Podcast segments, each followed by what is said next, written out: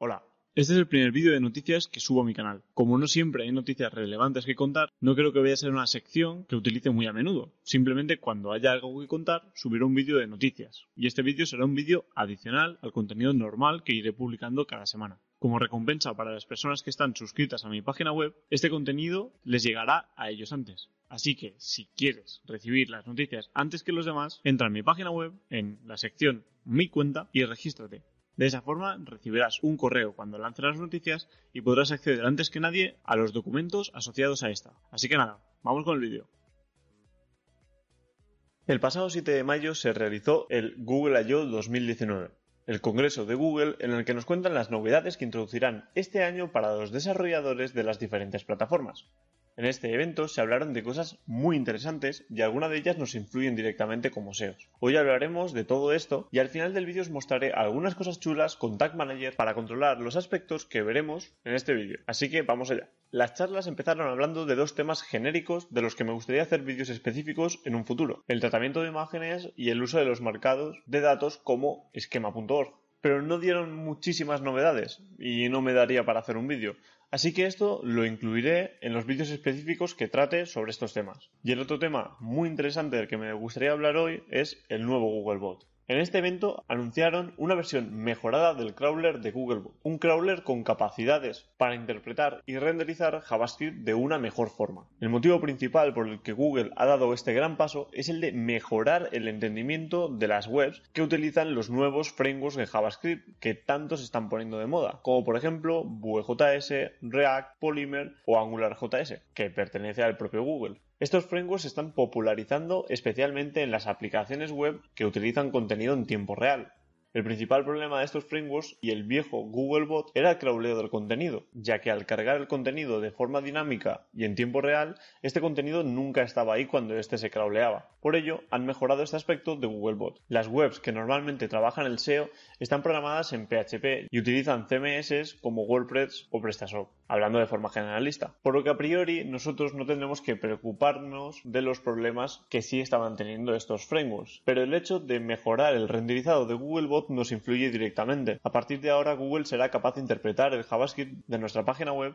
de una mayor forma, siendo capaces de simular acciones de los usuarios durante el renderizado de las webs que este crawlea. Esto lo realizan principalmente para devaluar páginas que utilizan elementos intrusivos como pop-ups que cargan por JavaScript una vez has hecho determinados scrolls, evaluar la disposición de los elementos para otorgar mayor o menor relevancia a dichos elementos dispuestos en la página web que puedan ser modificados por JavaScript y mayor control ante los trucos de los webmasters. A los SEOs nos encanta ocultar contenido con JavaScript para que Google no lo vea y ahora nos lo ponen un poco más difícil. Con esto quiero decir que a partir de la entrada de este crawler, Googlebot va a ser capaz de evaluar la accesibilidad de nuestro sitio web de una mejor forma, ya que han dicho que este nuevo crawler sale al mercado con 200 funcionalidades nuevas. 200 funcionalidades nuevas, para mí, son 200 variables de puntuación nuevas de un page, todas relacionadas con JavaScript. Y esto no es lo más importante, sino que a partir de ahora, como todos los nuevos desarrollos por parte de este motor de búsqueda, Googlebot será modular, es decir, que lo han preparado para poder añadir funcionalidades sobre la marcha, sin tener que crear nuevas versiones de Googlebot para que este funcione correctamente. Esto implicará aún más cambio en los rankings, ya que irán añadiendo nuevas variables de puntuación de forma gradual sin tener que hacer anuncios previos.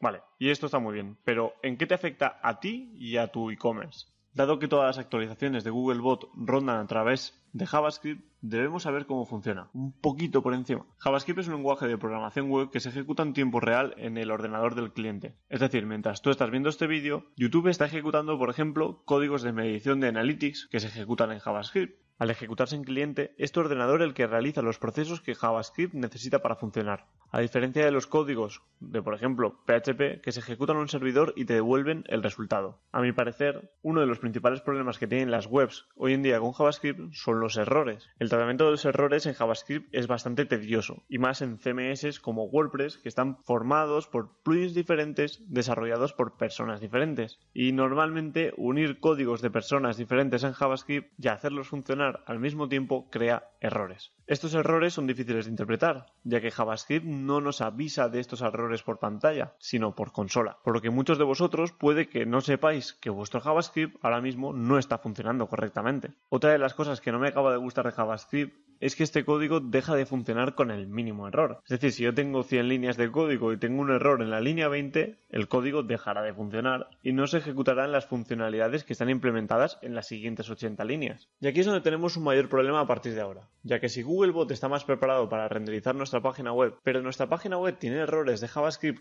que no vemos por pantalla, Google no será capaz de renderizar la web de una forma correcta y por tanto no nos puntuará de una forma correcta. Por ello tenemos que tener nuestros errores de JavaScript muy controlados y para ello he preparado una plantilla de Google Tag Manager con la que crearemos un informe de errores en Analytics.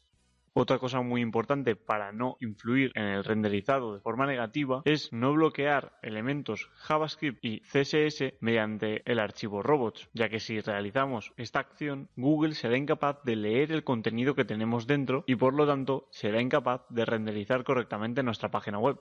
Por otra parte, en este punto entra un nuevo elemento a tener en cuenta, el render budget o el presupuesto de renderizado. Dado que la ejecución de JavaScript es más tediosa que la interpretación de HTML, Google ha anunciado que toda web tendrá un render budget y que el tiempo que tarde nuestro JavaScript en ejecutarse será consumido de este render budget, por lo que a partir de ahora también deberemos esforzarnos por reducir al mínimo el tiempo de ejecución de JavaScript. Para ello, os he preparado otra plantilla de Google Tag Manager con la que medir esto desde Analytics. Así que en resumen, resuelve tus errores de JavaScript, no bloquees archivos CSS y JS desde robots y reduce la cantidad de código que estás utilizando. Eso te ayudará a tener un mejor renderizado. Un saludo y nos vemos pronto.